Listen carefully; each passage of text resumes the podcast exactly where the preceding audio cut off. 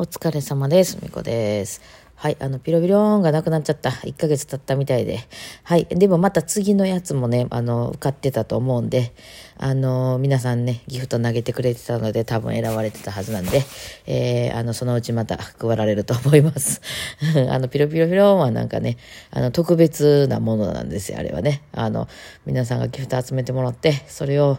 あの、超えた人だけがもらえるというもう特別なものやったんでね、えーまたちょっと1ヶ月経ったっぽいですね。えーちょっとまたしばらく間が空いて、また配られるんじゃないかと思います。はい。ってなわけでです。まあどうでもいい話だと思いますけどね、私あのピロピロンって好きで、あのピロピロンっていう曲ってゲームしてない人わかんないと思いますけど、レベルアップの音なんですよ。だからなんかこう、一つ上になりましたっていう感じがして、私はすごく、あの、好きなんですよね。私一個上がりました、みたいな。一つ上の女です、みたいな感じがしてね、私の中では好きなんですけどね。まあ、それはさておきですよ。えーまあ、今週はいろいろライブがあってね、あの、この土日でね、3回リス、なんか、あの、弾いてたんですよ。本番やってたんですよね。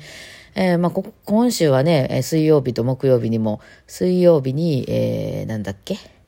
えー JK か、高槻 JK カフェでライブやってて、木曜日は、えー、坂ミュージックストリートっていうところで、えーなんか外で3回弾くみたいなやってて、えーで、えーそっからの土日、今回土日、土曜日は、えー昼が、えーみかげっていうね、神戸に近いとこですね。みかげ、神戸なのかな？いわゆる神戸なのかもしれない。みかげっていうところのある、えーにある、まあ、メヒコっていう会員制のカフェみたいなね、えーところでライブさせていただき、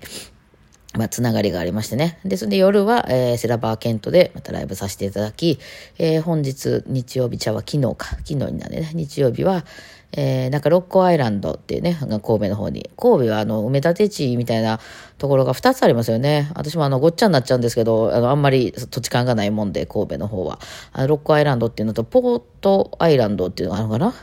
ちょっと名前ちゃうかったごめんなさい。はい。あの、えーポートライナーっていうのと、六甲ライナーっていう、なんかね、あの、ありますよね。あの、電車っていうか、あの、なん、なんていう、モノレールみたいなやつね。うん。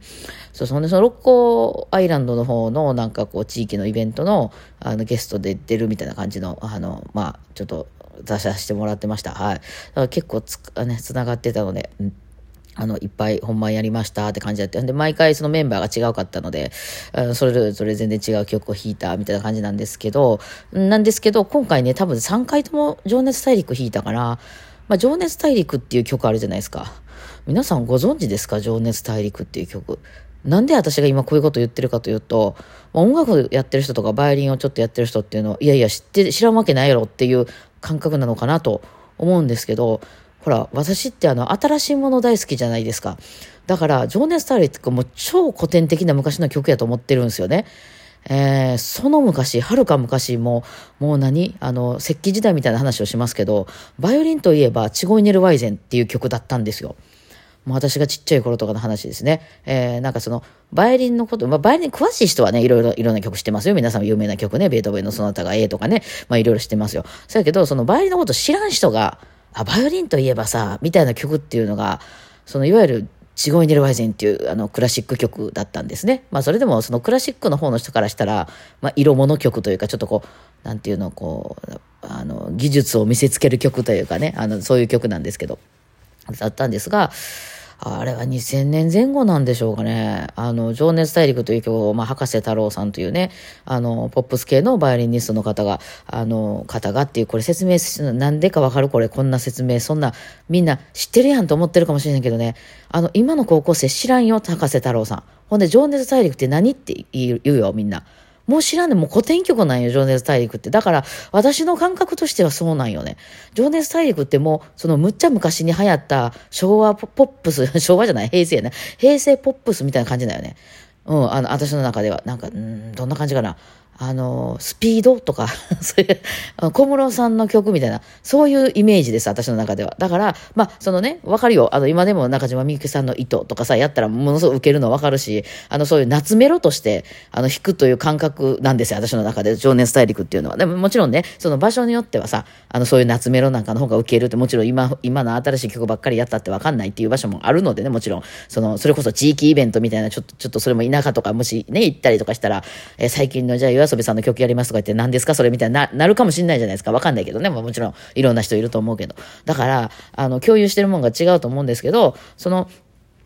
私の中で、情熱大陸っていうのはめっちゃ古い曲っていう感じですね。だってもう、その2000年に出てるんやとしたら20年前の曲じゃないですか。これがね、いつから出てるかわかんないですね。アルバムが出たのは多分、その番組があるわけでしょ？情熱大陸っていう番組ののテーマソングになっているっていう、あの、チャッチャッチャラッチャーっていうね、もうそれが始まると情熱大陸だみたいな感じらしいんですけど、実は私情熱大陸という番組を見たことがないですね、ちゃんと。いや、あるんかな？なんかその、それをコピーってね、あかんやつですけど、YouTube とかで出してたりするようなやつは見たことあると思うんですけど、なんせほらテレビがないもんで、その、あれ何曜日に、日曜日とかですか絶対見れない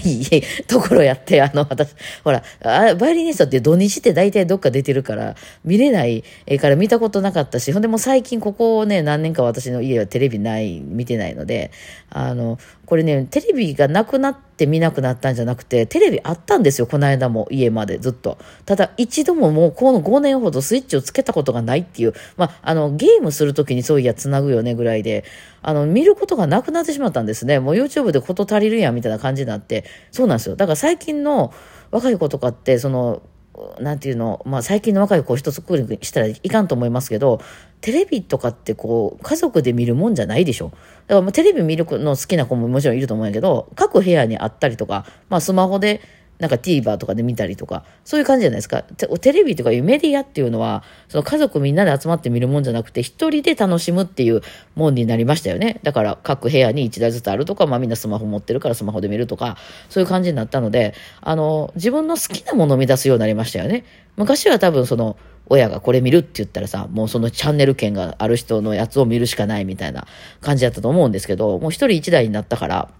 ね、みんな好きな、だからなんかその、これが流行りみたいなのがなくなってきましたよね。みんな好きなん聞くからさ。ね。そうそう。だから昔みたいにこう、今流行ってるものこれみたいなのがまあなくなったっていうとこあるんですけど、まあそれはちょっと置いといて、あの、その、情熱大陸っていうのがこう世に出た時に、そのバイオリンのその、まあ、歴史は塗り替わったんですよ。いわゆるそのバイオリンのこと詳しくない、えー、なんかあの世の中のバイオリンとか見たことないわっていうレベルの人たちの認識するバイオリン曲が、今まではチゴイネルワイゼンとかやったのが、あの、えっ、ー、と、情熱大陸に、あの、塗り替わったんですよね。だから、あれ弾いてよ、情熱大陸ってバイオリンやろみたいなことが言われることが増えたのが多分2000年代の頃であったと。なんかね、その情熱大陸の一番初めからテーマソングではなかったですね。どこのサイト見ても30、第39回からテーマソングって書いてるんですけど、そうそう、第39回が何年かかどこにも書いてなくてですね、まあ、そこまでちょっと調べれなかったんですけど、何年なんでしょうかね。まあ2000年の初期の頃であろうと思われます。その後ね、もうそれが爆発的なヒットもありまして、あの、なんかそういうコンサートとかでもね、ずっと取り上げて、こう、あの、博士さんとかはずっとね、情熱大陸やってはんのかなと思うんですけど、まあまあ、博士さんの中でも、春が昔のヒットソングでしょうね、きっとね。いや、この、この間なんかその坂本龍一さんが、あの、エナジーフローっていう曲 あの、が、未だに、その、まあ、かつてお流行りしたじゃないですか。ね。で、そのエナジーフローっていう曲、えー、の人だって言われるのが、まあ、坂本龍一さんも今ね、もうあの、ガンのステージ4っていう、って言ってらっしゃって、こう、いつまでライブできるかわからないからみたいなインタビューとかね、答えてらっしゃいますけども、あの、今、そ、そんな状態の今でも、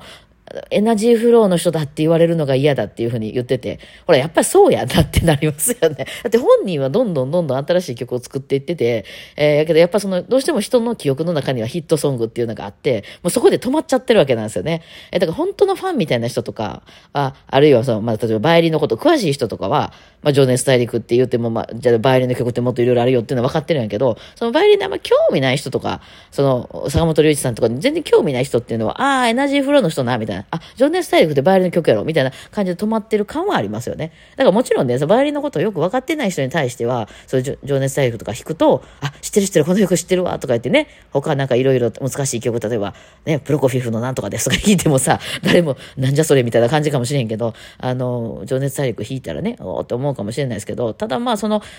私なんか結構 SNS とかでこう出入りしてる感じだと、今の子たちの情熱大陸のイメージは、なんか聞いたことある TikTok でっていう感じかな。TikTok とかでネタとして、その情熱大陸風な、なんかこう人のドキュメンタリーみたいなことを、こうネタとしてね、お笑いとして取り上げるときに、情熱大陸の曲使われるんですよね。えー、なんか、あの、ナレーションとともに。うん。で、そういうので、あ、聞いたことある TikTok でって感じですよね。だからなんかその、例えば高校生とか中学生相手に、もう絶対これはみんな知ってますよ。情熱大陸とか言ったらポカーンやと思うんですよね。私その感覚はあるんですよね。私の中でこう、新しいもん好きなんで。なので、だから、なんかその、まあ、まあ、感覚は違うと思うけどね。私とは違うと思うけど、私はなんか新しい曲めっちゃ好きじゃないですか。うん、なんか、これはだからこの間から言ってる私の中に過去、過去に対するリスペクトとか、過去がすごく楽しかったったみたいな思い出とかがないからだと思いますね。結構辛かったんですよね、ずっと。うん、なので、なんかこう、新い、最近のものがやっぱ一番幸せを運んでくるっていう、なんか私の中でですよ、イメージがあるので、だからね、その今回ね、情熱大陸何回も弾いて、そのたんびに、まあその、ね、